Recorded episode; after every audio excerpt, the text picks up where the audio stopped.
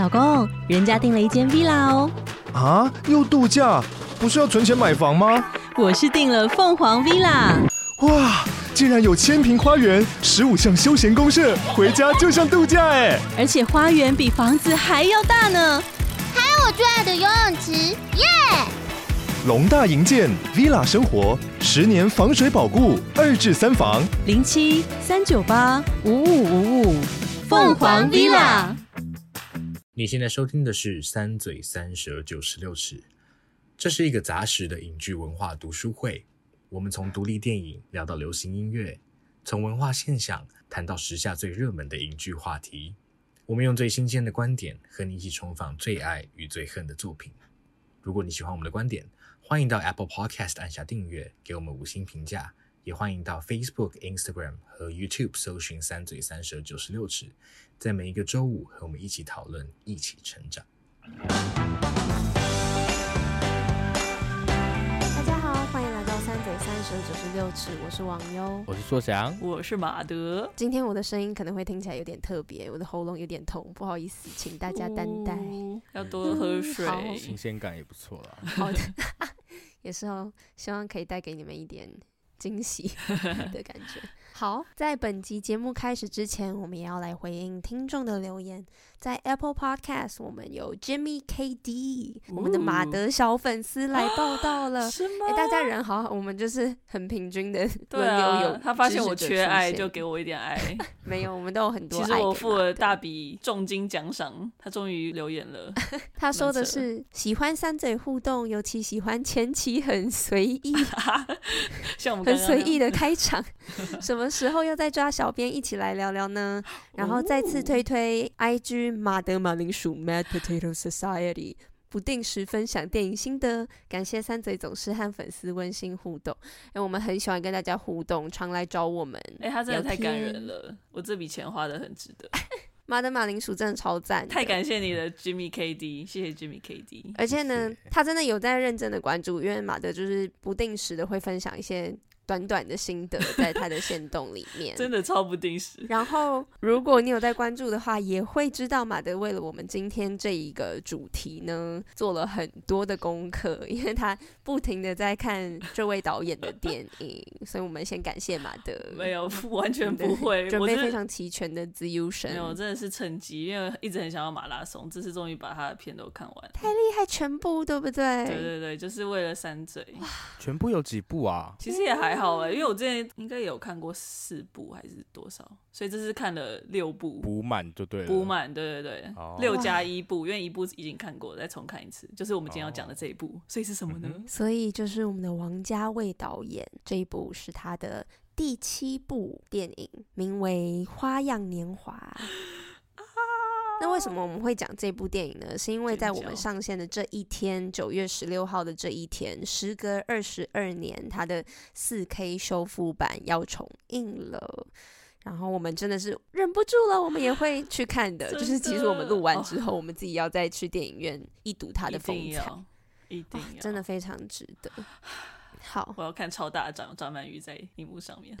真的一定要哎、欸！天哪，好，那我来稍微简介一下这部电影好了。好吧，《花样年华》这部电影呢，是在讲一九六二年的香港，有一名女子叫做苏丽珍，那一名男子叫做周慕云。苏丽珍跟她的先生，然后周慕云跟他的妻子，在差不多的时间租到了同一间大厦里面，然后他们住在隔壁，两对夫妇成了邻居。那之后呢，因为一些线索的关系，苏丽珍跟周慕云发现彼此的伴侣就是 太过要好，对，然后他们 他们两个就开始会面，然后呢，开始希望了解为什么他们的老公跟老婆会走在一起，然后更加的深入了解彼此的伴侣，然后进而更了解彼此，成为两个人外遇未遂的故事。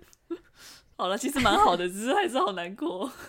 好，这部电影的主轴是这样。那我们先来进行个粗评，好吗？好，大家准备好了吗？有，我已经擦干眼泪，准备好了。好，硕翔 OK 吗？OK。好，三二一，九点九三。哇，马德，马德，但我蛮有印象，马德真的很喜欢，就是在那个那个叫什么？我们之前聊妈多的时候，就好像有这个迹象，马德就是有听到花妈的多重宇宙。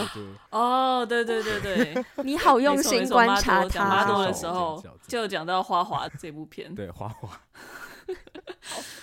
对，哎、欸，我又必须说，因为我很久以前看的，所以我那时候之前心里的印象分数我好像给九点五，但是我就是重看一次之后，我就直接想给十分，但是就一样给自己一点后路，就还是给九点九这样，因为真的太好看了。我们就期待到底哪一部片会让马德给出十分，让他失去理智。我觉得不会，已经失去理智很很多次了，不止一次了。嗯，这部电影真的很好，我觉得如果我进去电影院看，会再给更高分啦。但是呢，大家可以从马德的这个盛赞就知道说，哇，这部真的是一个非常非常厉害，也非常值得一看的电影。这里把那个《花样年华》的几个厉害的名号唱出来一下，因为他们在两千年的时候在坎城影展首映的。然后梁朝伟在那个时候获得了最佳男主角，他也是第一位获得这个殊荣的香港男演员。嗯，然后呢，在各个呃什么百大最佳电影啊之类的这一种票选影评人评选当中，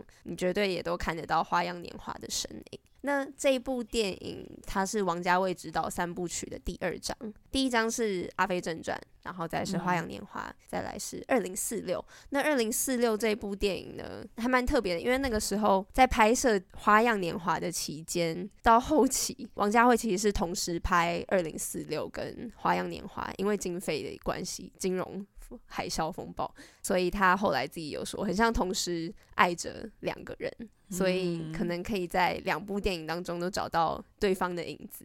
就是你可以在二零四六看到一些花样年华的味道，然后在花样年华里面看到一些二零四六的样貌。嗯，我还没看过，但可能马德很了解，还是最爱花样年华 啊。是，好，那我们就事不宜迟，赶快来进入我们今天第一次认真讲港片，好不好？也是大家回去听《甜蜜蜜》，应该是第十二集，《甜蜜蜜》真的很不认真，希望以后我们有机会再回来回顾《甜蜜蜜》，认真的讲它。对，但是今天我们首次触碰就是王家卫导演的作品这个部分，非常的戒慎恐惧。那我们就开始我们的讨论喽。好哦，好。那毕竟是王家卫的电影，所以呢，整部电影就是很有王家卫的风格。因为我们这是第一部片，我们先不探讨王室风格是什么，但我们可以来看一下《花样年华》里面风格独具的镜头语言。那电影当中呢，我们可以一直看到导演跟摄影以各种镜像，或者是平移，或者是影子诠释角色的互动。你们觉得这样的画面是怎么呼应周慕云跟苏丽珍他们自己的故事呢？嗯。因为其实刚刚网友提到的这些手法，都是王家卫他很常用在他电影里面的。然后我其实觉得这一部片算是，嗯、就是除了是我最喜欢的王家卫之外，我觉得也是最具代表性的。因为他这部片其实是受到那个有一个作家叫刘以鬯的一个小说叫《对岛》启发的嘛。然后他其实那个小说，他就是在讲一男一女，一个上海的中年男子跟一个香港的少女，然后就是两个毫不相关的人，但是有一次在旺角的一个电影院，就是碰巧坐在同一排座位上面一起看了一部电影，看完之后就分开了，就是也没有什么交集，但是后来他们的故事跟情感其实都是映照着彼此。然后其实这件事情跟周慕云跟苏丽珍的故事很像嘛，就是他们两个，像刚刚网友简介的时候讲到，就是他们两对不同的夫妻。很碰巧的，就在这个时候同住到了同一个大厦里面，然后成为了邻居。他们的伴侣跟彼此外遇。这个对倒变成是一个交叉的感觉，他们各自的伴侣也映照着他们两个后来的关系。嗯，所以镜像的话，其实，在片中就很常很常出现，因为我觉得就是很明显的反映了这件事情。然后我其实印象很深刻的是，他们后来到那个旅馆里面的时候，有一段很像那种蒙太奇，就是没有什么对话，都是音乐，他们两个在里面共度一些时光，不是那种缠绵悱恻，是就只是在一起，就是可能聊天，然后一起写作。这样子吃零食，对对对对，然后那里面就是其实那个房间里面就有镜子嘛，然后我自己觉得其实分成不同部分，嗯、一部分是刚刚讲到这两对夫妻的一个对照性，然后另外一个是其实他的那个镜像会分裂，就是他会好几个梁朝伟出现在那个画面里头，或者是好几个张曼玉出现在那个画面里头，真好看。哦，好好看哦，真的。所以我觉得分裂其实某一部分也是周慕云跟苏丽珍他们两个受到伴侣背叛之后，嗯、结果自己发现好像也开始对彼此产生一些情愫。然后面对这个不道德的事情之下，他们好像也快要过了那个道德的界限。对对对，嗯、所以我觉得其实，在那个情感跟理性之间，就是有一个那个拉扯。我觉得那个分裂其实也是，就是还蛮具象的，在呈现这一块。嗯，就是实体的那个，对对，实体的人跟镜子里面的那个倒影，是一种呈现一种分裂的状态。嗯嗯嗯，对。我觉得说不定也可以，就是呼应马多啊，就是 他的那个多重宇宙的分裂，其实也是有点像镜像。对，他也是用镜子裂开。对对对，所以就是只是，嗯、就也是花样年华，他也好像也是那种，那我不同选择会不会？因为你做不同选择，你就会走向不同的路嘛。就像其实苏丽珍里面有讲的，就是你好像在一个婚姻当中，你其实不能走错步，因为你走错步，你就好像没有办法再回头了。对，所以其实他们两个都一直非常，对，他们就非常小心的走在那个边界之上，不要过去。对，马德这样一讲，那个很小心的走，就会让我想到他们每次走路那个错过的那个手，都是那个慢动作，加上非常戏剧化的那个音乐嘛，对不对？对，那个好好听哦。我觉得那个 在某部分还是会觉得那个有一点镜像的感觉，因为他们很对称。比如说，他们一个人上楼梯，一个人下楼梯，一个人的背影，一个人的正面，然后这样走过去，走的那么慢，那么慢，就觉得时间好长。但一部分也是你刚刚讲的，他们感觉走得很小心，走得很谨慎，然后那个慢动作加上可能一些特写，你就会觉得哇。他们那一些皱眉呀、啊，然后一些忧愁的情绪就会被无限放大的感觉。对，真的。而且网友讲到那个他们擦身而过嘛，其实还有一幕也非常非常喜欢，嗯、就是等于是他们算是告别之后，然后因为他们是邻居嘛，嗯、他们两个就是靠着同一面墙，然后他那个镜头就是先拍张曼玉，然后再移过去，就是有一面墙，他就是过了那个墙，然后就拍到梁朝伟，然后再回来回到张曼玉，就是。啊，好想哭哦！他们那时候好像就是在听《花样的年华》那一首歌。对，他们在听《花样年华》嗯，对对对，就是其实是苏丽珍她老公点歌给她的。对对，但是那个歌跟她老公完全没有，就是不是说完全没有关系啊，只是她想到的完全不会是，就是她老公。对对对，她只是算是蛮点题的。然后回到就是实际上的那个镜子的部分，还有一个是刚刚讲到反射嘛。有一部分是那个他们在房间里头的时候，那个镜子也让他们可以偷偷摸摸的看对方，就是他们不用很 很明显的去转头，你知道吗？就是他们两个可以面向同一个面向镜子，但是你会看到有一幕就是你在那个镜子的反射中，你看到张曼玉在笑。然后想说是因为他在跟梁朝伟笑，可是那个镜头这样平移过去之后，我们看到梁朝伟他其实，好了，周慕云，对不起，周慕云他其实非常认真的在写作，他是低头，然后就是就是埋头写的感觉，眉头深锁的时候，然后是张曼玉看着他这一个画面，他在笑，那个意义就不一样，他不是在回应，他是一个就是真的是油然而生的那种一种笑意，对，然后就。就是很多这种小小的细节，就是他们、嗯、其实他们没有讲什么情话嘛，他们甚至很多的对。话都是在在扮演他们个别的妻子或丈夫，对，在扮演外遇的人，真正外遇的人，对，对，对啊，所以我觉得这点就是。啊、哦，好聪明哦，就好厉害！我觉得，我就觉得王朝伟很想，不是王朝伟，对，王朝王，我就觉得王家卫就很想要把我杀死，你知道吗？因为就是每一个镜头都太美了，然后我就真的很像整部片都在发疯啊，我就快要心脏快要爆裂的感觉，就真的太好看了。不会，我相信他应该也会蛮开心的。你如此的懂得欣赏，没有，就是好。然后网友还有提到那个影子嘛，嗯，然后我其实想到的是一个很简单的，就是。刚刚提到他们两个在扮演，就是周慕云在扮演苏丽珍的老公，然后苏丽珍在扮演周慕云的太太。太太因为他们就是彼此扮演嘛，所以就有点像在对方身上寻找另一半的影子的感觉。可是最终会发现，其实那个影子说不定是他们的另一半，就是实体其实是他们彼此，然后就是他被倒转过来了，就是真正该遇到的人可能就是他们两个，只是他们在就是时间点错了。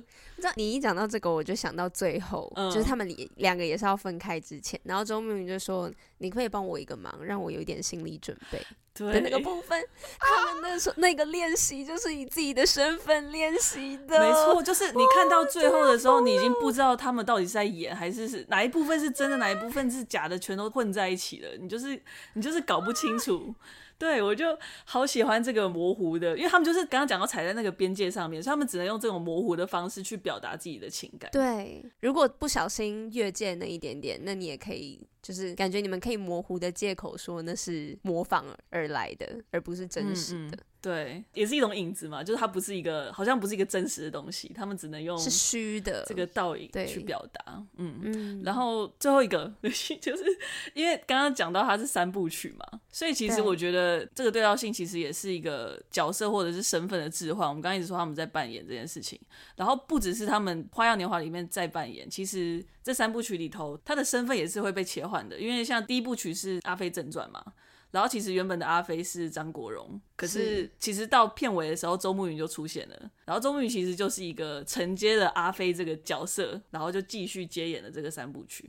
然后苏丽珍的话，其实这一部是张曼玉，可是其实到二零四六的时候还有另外一个苏丽珍，然后是真的叫苏丽珍，只是同一个名字，但是已经是不同角色，然后是巩俐演的，所以其实就是他会有一种这两个角色，他们其实是有点代表性的感觉，他们都会不断的演变，或者是他们不是真的就那个人，感觉是感觉时代里面也会有很多个苏丽珍，很多个周慕。对，他其实是，但是当然二零四六其实是真的有两个苏丽珍，但是他也是在讲说那个假的苏丽珍好像也是。不是假的苏丽珍，应该说第二个苏丽珍，变成说周慕云也是在他身上去寻找张曼玉的苏丽珍的影子。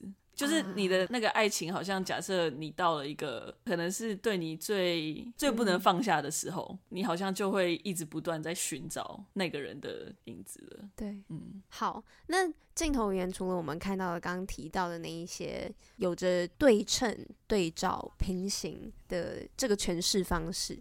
我们也看到了电影蛮惯用的一个手法，是我们常常会有点像是只闻其声不见其人的感觉。嗯、我们总是只有听到声音，然后没有看到说话的人的脸。很明显的就是片中苏丽珍的丈夫还有周慕云的妻子两个人都没有真正的露脸过。他们可能会出现跟彼此伴侣的那个对话，可是我们从没有看过他们长什么样子，然后有什么表情。那不止他们，片中也出现过很多段对话，也是这个样子。就是譬如说，嗯、他们在讲电话的时候啊，可能苏丽珍在跟周慕云讲电话的时候，但我们只看得到他的手倚着桌子，就是你只看得到可能一些肢体动作或者是其他部分，就是看不到脸的这件事情。你们对于这种手法有什么见解吗？我觉得其实回应到马德刚刚在讲上一点的时候，讲到借视线的这个部分，刚刚网友提到那种。拍摄方式啊，会让我觉得有一种在偷窥的感觉。尤其我觉得王家卫他有一个点是，他很会拍狭小的空间，就是我觉得是香港人的必须，香港人的必备技能。是，对，可能台北人也需要，我们要学习。香港人应该更严重，不是更严重啦，就是更更厉害，困扰，就是。所以这部片它在那个狭小空间，它其实它去做出那个层次的转换，就是常常是利用，比如说有一些纱帘啊，或是它用局部去代替整体的这一种方式，嗯、其实反而会促进你更多的想象。然后其实这一种手法也被贯彻在剪辑上，就是很多时候我们没我们就是不会看到那个事情有发生完，对，他会切掉，对，他就切掉，你就想说发生什么事情。然后我觉得 有是因为我看盗版吗？对，然后你有没有印象是有一颗镜头是有点是从比较低角度，然后往门内拍，他是穿过一个门框，然后梁朝伟坐在里面，他就砰的一声把门关起来的那边。我没有印象。因为你知道这部他就会有一直有一种在窥视的感觉，然后那部就那个地，所以那个地方就会让我印象很深刻，因为他就是他那个镜头就是对着一个门，然后王不是王家卫，我谁他是谁？周慕云吗？周 慕云，他就砰的一声把门关起来，就是会让我有一种拒绝被窥视的那种感觉。然后回应到，其实哦，题目其实是在讲说消失的脸啊，然后消失的脸主要有两个人，就是两男女主角分别的伴侣嘛。陈先生，周对啊，我我其实也在想，嗯、还蛮有趣的是，我们看到苏丽珍她刚一出场的时候啊，她被问了两次她的身份，她的介绍方式都是我先是姓陈，嗯，她没有 identify herself，她就是说她我先是姓陈，这是她介绍自己的方式。所以其实我觉得一开始就揭示了这个婚姻关系的绑缚是。在那边的。然后那两个没有露脸的人，他们就是象征的对这段关系的不忠诚。然后露脸这两个人在受苦，这两个人反而是忠诚的。但是也是因为他们的忠诚，所以让他们苦上加苦的那种感觉。所以只闻其声未见其人，我觉得不知道哎、欸，他其实有一种有一种明暗被交换的感觉吧。对我来说，是欸、就是有种有时候是敌在明我在暗，但是这个地方是他们在就是铺路在那个很正当的关系下，但是却过得更不快乐。他们的遗憾反而是从这个正当的关系中产生的。说想一讲，我觉得很合理耶、欸，因为就是就有点像是你做坏事，因为你要外遇，你不希望被人发现嘛，所以就是越少人知道你长什么样子越好 的那种感觉。所以他们两个就是我们永远都不知道他们长什么样子，所以我们在路上也不会也不会就是发现。我觉得这个很有趣哎、欸，这个对照。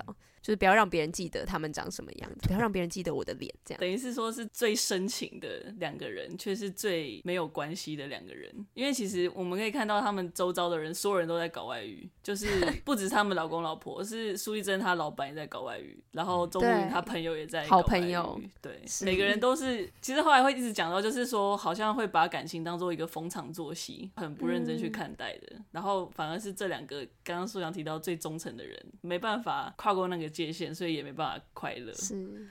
然后我觉得其实周太太跟陈先生他们缺席也有，我觉得有一种笼罩的感觉，因为其实是他们两个触发了周慕云跟苏丽珍的所谓恋情，嗯、是他们两个的不忠开启了这个故事。对，然后其实他们没有现身，但是他们的存在一直都很、嗯、存在感很，对他们存在感非常非常强，就是他们会一直阻挠着这两个人，尤其可能对苏丽珍而言，我觉得好像周慕云好像比较没有那么 比较还好，对对 就是感觉苏丽珍伤的比较深，对啊，通常那个王家卫电影啊，都女生伤的比较深，真的不要再伤张曼玉，我真的是气死！张曼玉多可怜，每一部片她都在哭，好难过。哦，好，马德也在哭，哇，真的是为她哭哎。好，对啊，所以我觉得其实他们两个不在，然后。存在感又那么强，更凸显了角色扮演这件事情。因为其实没有脸的存在，其实会更好去投射。因为重点其实不是那个人，是那个角色，就是你在不同的位置，你会做什么样？因为他们等于是。有点像是他们的丈夫跟妻子是做出了他们没有做出的那个选择嘛，因为他们其实也想要做那个选择，他们没有做出来。对，当然时间的前后也是一个很大的因素啦。嗯、只是我觉得，我觉得那个缺席就是让更好去讨论说究竟谁是谁，就是你那个位置置换其实是非常非常容易的。是。哦，有想呼应马的刚刚提到的那个，我们看不到他们，但他们存在感很强烈这个部分，嗯、就是无论是抽掉他们原先夫妇的那两个人的脸以外，嗯、还有我刚刚提到一些镜头是在拍摄周慕云或者是苏丽珍。两个人可能在某些对话的时候没有脸，嗯、这件事情，我觉得也是看不到，反而那个就是想象他的那个情感，他的表情会更，就像是他们可能要离别的时候好了。刚刚提到的就是苏丽珍她的那个手，你看记得她的手臂，然后倚在她的那个办公桌上的那个角度，然后露出一点点她旗袍的那个袖子的部分，或者是侧边，你就是感觉从她的肢体就可以看得出来她有多难过。你甚至不用看到她的脸，你都可以感受到那个很强烈的情绪的感觉，很特别。在电影里面，就是我不让你看到，反正就是不把那个视觉呈现给你。对，嗯，那他需要冷静一下。对，我们让他冷静一下。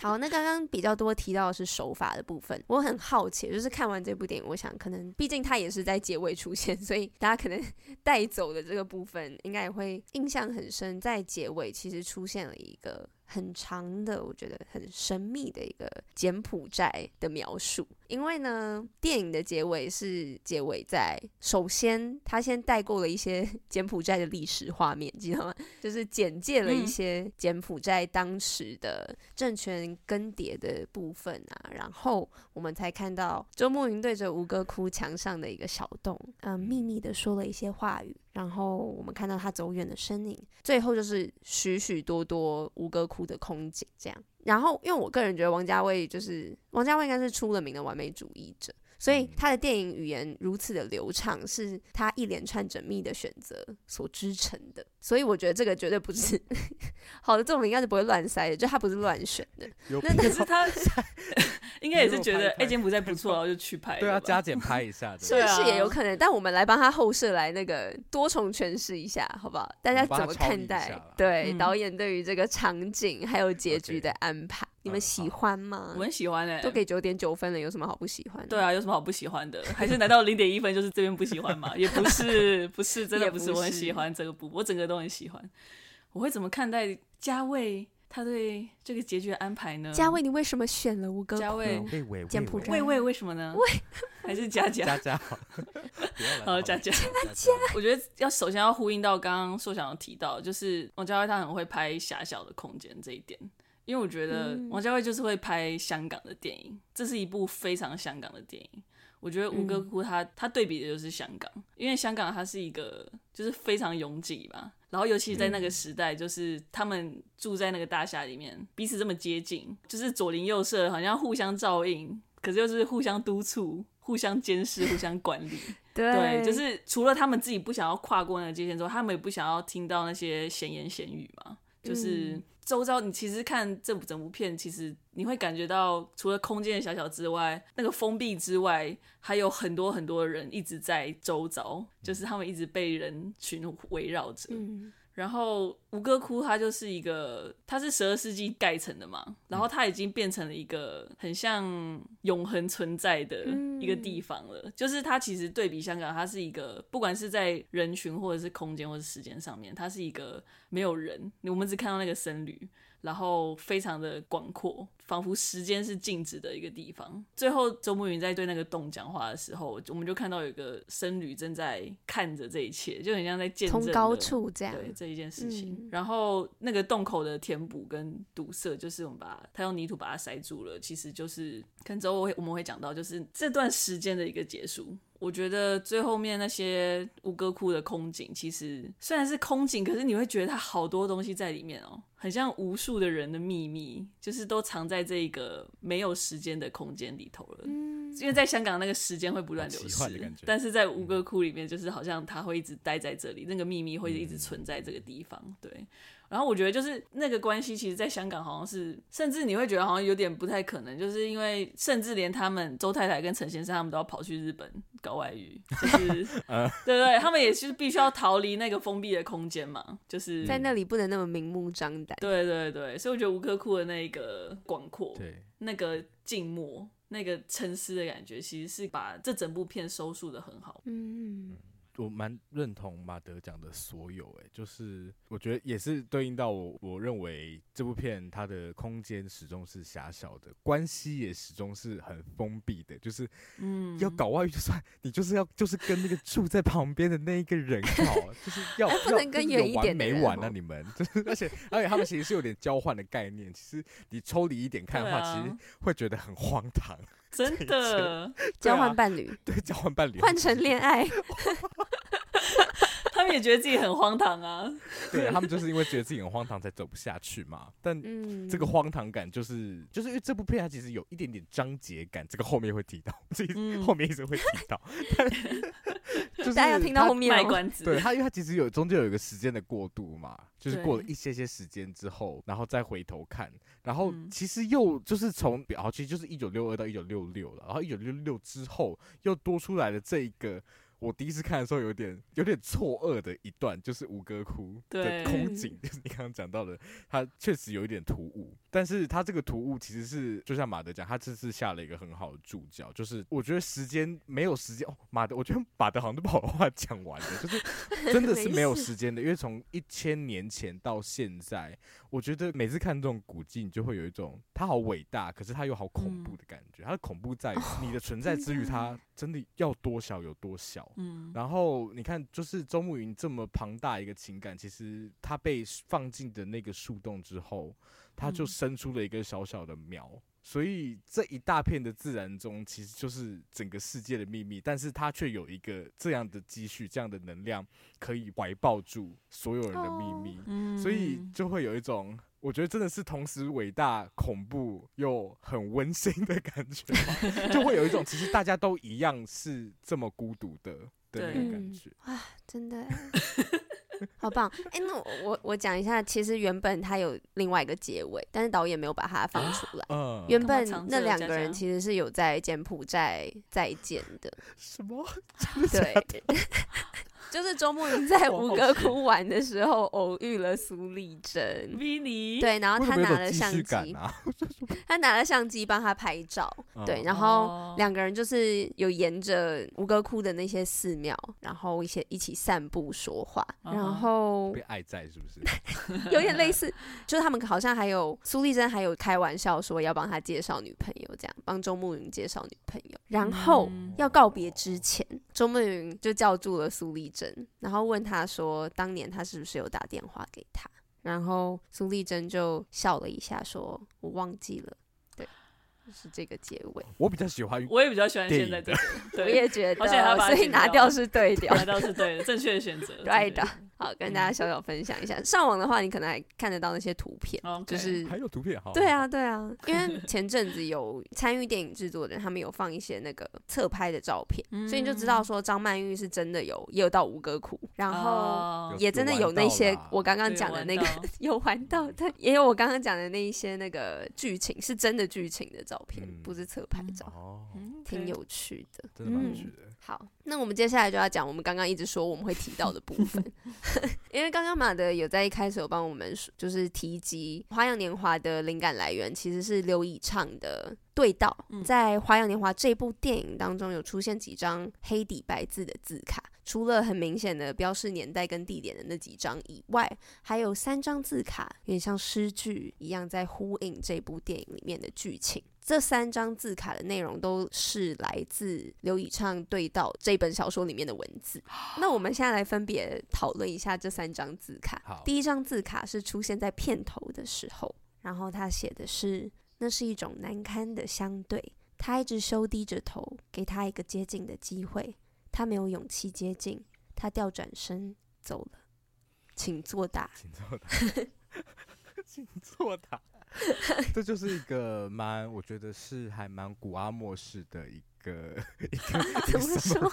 什么什么意思？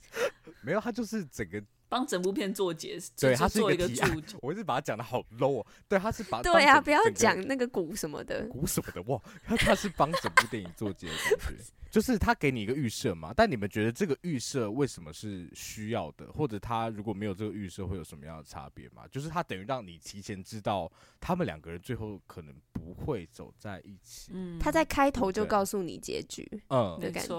不过其实大家应该看到王家卫导演就知道不可能会有好结局，不会有什么好结果。哎呀，他有一部片有好结局，但是没有很好看。幸福杀手是美国片，哦是哦，我的蓝莓夜。哦，我看过哎，妈的，你看过？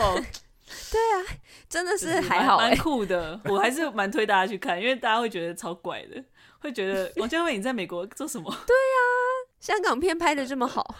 对，我看到这句话的时候，我会看到那个相对，然后我觉得它是一个提示。嗯，就是除了那个难堪的结局是来源于这个难堪的相对，那相对就是呼应到我们一开始讲的所有的镜像跟对称。嗯、虽然相对原本好像只是一个面对面的一个词，嗯、但是。在他们奇妙的境遇当中，却有了这样的对比。它也是一个伏笔嘛，我觉得这种在片头对结局伏笔，就会有一个回环往复的这种感觉，就是你在观影的感受上啦。嗯、我一直还蛮喜欢这种感觉。嗯、比如说 在《冰雪奇缘》里面，它其实 来就是其实那哎、欸，我好像一直讲过这件事情，是一还是二？一还是二？是二二。我又没看。好，我我 我真的下定决心，我今年以前一定要看。OK，那那你先把那个耳机拿起来。就是他《冰雪奇缘二》其实也有一个类似的伏笔，就是他其实所有事情的答案，就是 Elsa 的这个秘密的答案，都藏在开头的那一首摇篮曲里面。所以是吗？我觉得没错，破梗啊！你没有拿耳机下来，想说反正我最终还是要听的。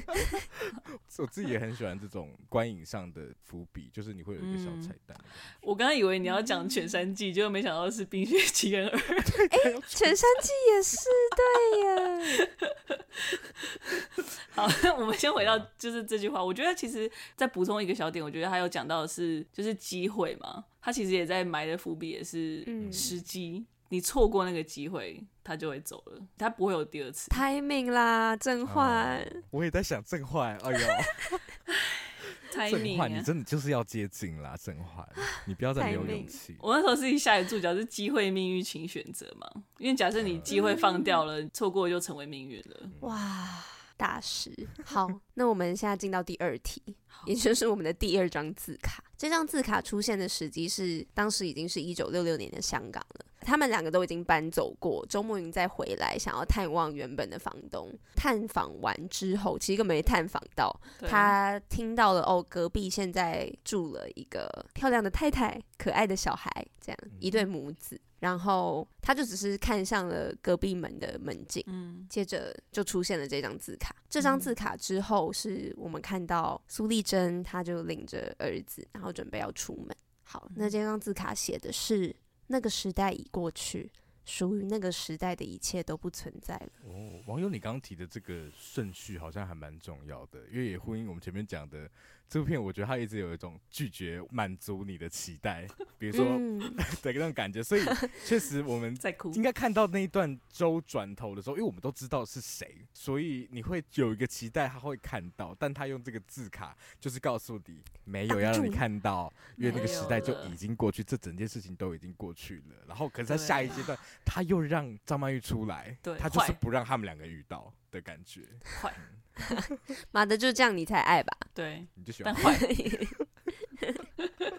那那个时代呢？马德，你要不要补充一下时代的部分？时代部分哦，OK，、嗯、我觉得好像没有什么资格，但是简单补充一下，就是它是设定在一九六六年，然后其实那个时候是五月，中国就是我们的哦，不是我们的啦，就是毛主席他们哦，小心哦，小心哦，剪掉，可怕哦，就是没关系。毛泽东他 在一九六六年的五月发动了文化大革命嘛，嗯。然后其实也就造成了蛮多的，就是中国难民有涌入香港，然后当然还有大革命的思想也是有传到香港去，所以就也就造就了隔年他们有一个一九六七年，就是香港就有一个六七风暴。其实这一部分在那个二零四六会拍到一点点。然后我们也看到，因为他们提到说香港变很乱嘛，然后他旧的房东都是搬走搬到国外去了。对，其实回应这一句话嘛，就是这是一个时代的结束，然后回到那个同样的地方，可是已经物是人非了，所以他们也不可能再见面。除此之外，刚刚讲到那个就是柬埔寨的那个历史戴高乐，对，法国的总统戴高乐，他去访问，不是访问柬埔寨，他去拜访柬埔寨。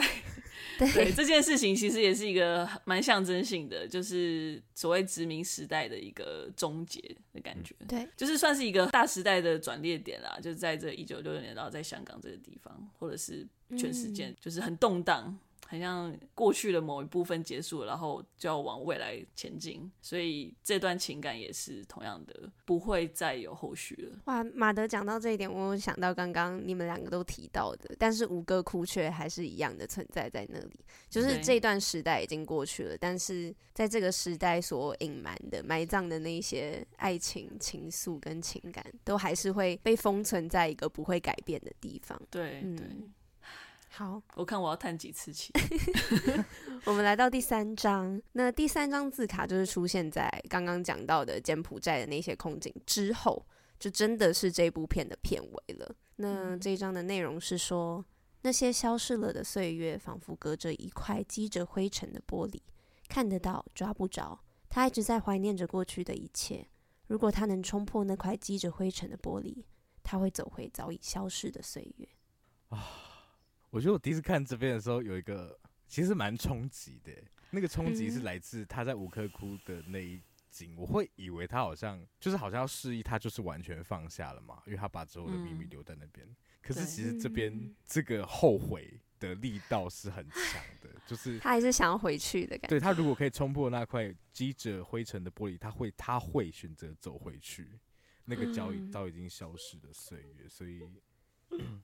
算是一个互这个互文，我觉得是非常画龙点睛，就是会让我，我那个就是看完，真是满满的遗憾啊。嗯，对啊，被重击。对，大家如果去看二零四六，就会知道他真的没有放下。啊，对，天哪，想看。好，但但是回到这一题，因为我们刚刚一直不断提到就是爱情跟时代的连接嘛，然后我觉得的确王家卫他也是。一直都是在谈论着时间这件事情，因为爱情总是与时间相关的。他其实有讲到嘛，就是梁朝伟说。他原本不能理解为什么周太太跟陈先生会这样子就恋爱了，但是他自己后来发现很多事情是在就是不知不觉中，不知不觉中你就会坠入爱河，就像时间会在不知不觉中就流逝一样。嗯，然后。不只是相爱跟时间有关，其实遗忘跟记得也是跟时间有关嘛。就是为什么会这么遗憾，就是因为他们一直记得过去那个时光，不管时间过了多久，他们还是会一直记得这件事情。就像苏丽珍回到了原本的地方，她望向窗外，她看着隔壁，她还是 落下了，还是还是会哽咽。对，他。哎、欸，那一秒真的太夸张了，太夸张哦，真的太夸张了，那真的是。零点零三五秒的那个，嗯、没错，所以就是不管那个时间再怎么走，他们还是记得那一段、嗯、那段时光。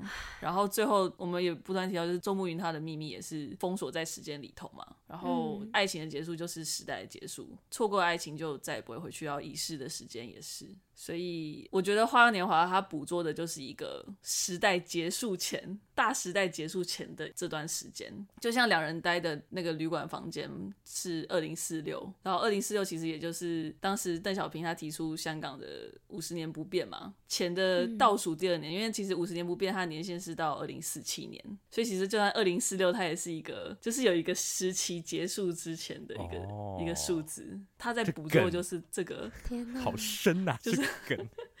你知道一定会结束的之前那个最后的时光，就是那个大时代最后的时光，然后练习结束前最后的时光，然后就是有些人可能就会穷尽一生都活在过去，然后我觉得周慕云看来就是如此。哇，诠释完这三张字卡，我们最后来稍微总结。因为刚刚在开头的时候也有说到，《花样年华》就是一个历经了多年，在众多影迷当中还是一个不可取代，而且可能越陈越香的一部作品。然后他们在很多的票选当中都会占有一席之地。然后在二零一六年的时候，BBC 有一个调查，他们网罗了世界各地一百七十七位的影评，讨论出史上最伟大的电影。大家看看就好了，每个人就都都不一样嘛。但是《花样年华》就是在当中被排名了第二名，哇，这个我觉得非 常厉害耶。对，然后他们的评论是说，从来没有一部电影能如此流利的用失落和欲望的通用语言来表达。然后我从这句话就好像看到，哇，他们的理解感觉是从这个故事当中看出了爱情中的失落跟欲望。然后王家卫其实原本想要把这部电影命名为《秘密》，不能说的秘密。又来，我们今天好像牵扯多少其他的 东西？好，所以这部片电影原本叫做《秘密》，但是他听到《花样的年华》这首歌之后，决定把它改名为《花样年华》。改的。所以呢，哎，的确，那好像从这一些原先的决定啊，或者是后人的评论当中，看得出来每个人好像对于这部电影有一些不同的，看出了不同的主题。那你们觉得呢？你们看到了什么？在看完《花样年华》之后，网友提到 BBC 的这个影评啊，我其实还蛮赞同的，因为电影里面它不是有很多那种慢动作的时间嘛？那时候它的主题乐一起跑出来，然后我那时候本来我第一个写的小小的标是电光石火的瞬间，可是我后来多看了几个之后，我就画了一个 slash，然后写两个寂寞的人，就是对，对，所以所以我那时候我就我看到你这个。结论的时候，我就觉得，哎、欸，其实跟我观察到这件事好像是很像的，就是他们是处在两个甩不开的关系当中，但是他们其实靠很近，就很像他们在玩团康，他们在 他们在。我想不起来有什么例子讲的好烂哦。不会，你说你说，好想听这个。玩那种，你知道，就有有一种团康是你要你会被后面的人拉着跑，但是你要使劲的往前去冲，然后去抢对方的人的东西。你没有玩过那种游戏吧？没有，是不是没有？是可能会在身身上绑一条什么 拉着，对对对，然后然后后面会有人把你拖住，他可能在往反方向跑，但是你也同时在往往对面跑，然后会有两个人在往对向。好，希望有人知道我在玩什么游戏。我好像 我现在也好孤单哦。没有网友知道，目前就觉得网友知道，但反正就是他，我，我那时候想到就是这个画面，就他们两个这么努力又冲向彼此，可是他们就是始终都不愿意把这个绳子给放掉，就是后面这条绳子，因、oh. 为他们只要一放掉，他们就是非常轻易的挣脱就好，就是这么近，他们脸已经贴脸了，可是他们就是永远都碰不到对方的那个感觉，亲不下去。所以我还我我自己蛮喜欢这结论的，觉得他其实也很扣合我观察到的，嗯，这种双重性、嗯、是。马德呢？我也是，我觉得绝对是其中的大主题。我也很喜欢说想提到寂寞这件事情。然后寂寞之外，我觉得也有受伤，就是其实两个都是被伤害的人。然后最后就是陪伴，嗯、扣回不断提及的时间这件事情，就是他们一起度过了，其实算是一段蛮痛苦的时光，就是 一个蛮荒唐的情境之下，然后陪伴了彼此这段时间。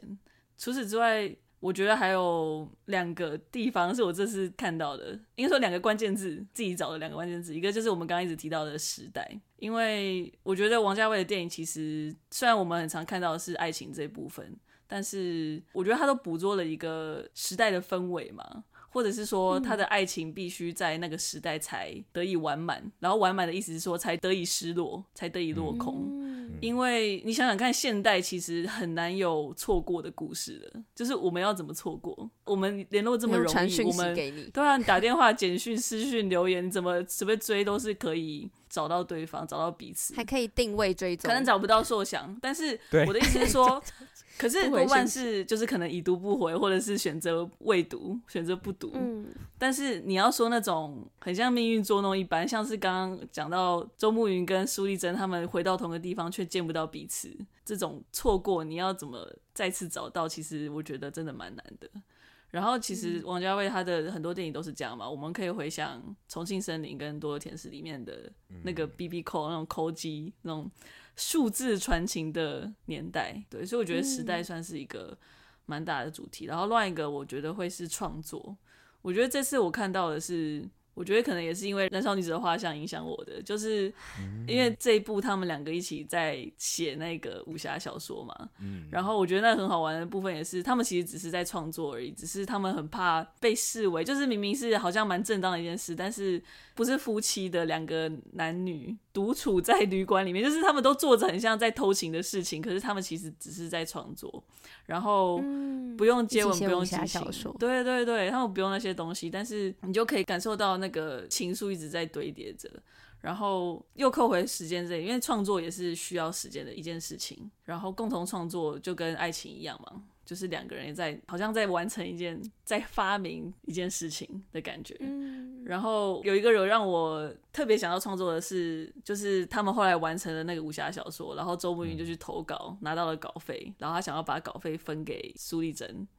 然后苏医生就说：“其实都是你自己写的，何必多此一举？就为什么要给我稿费这样子？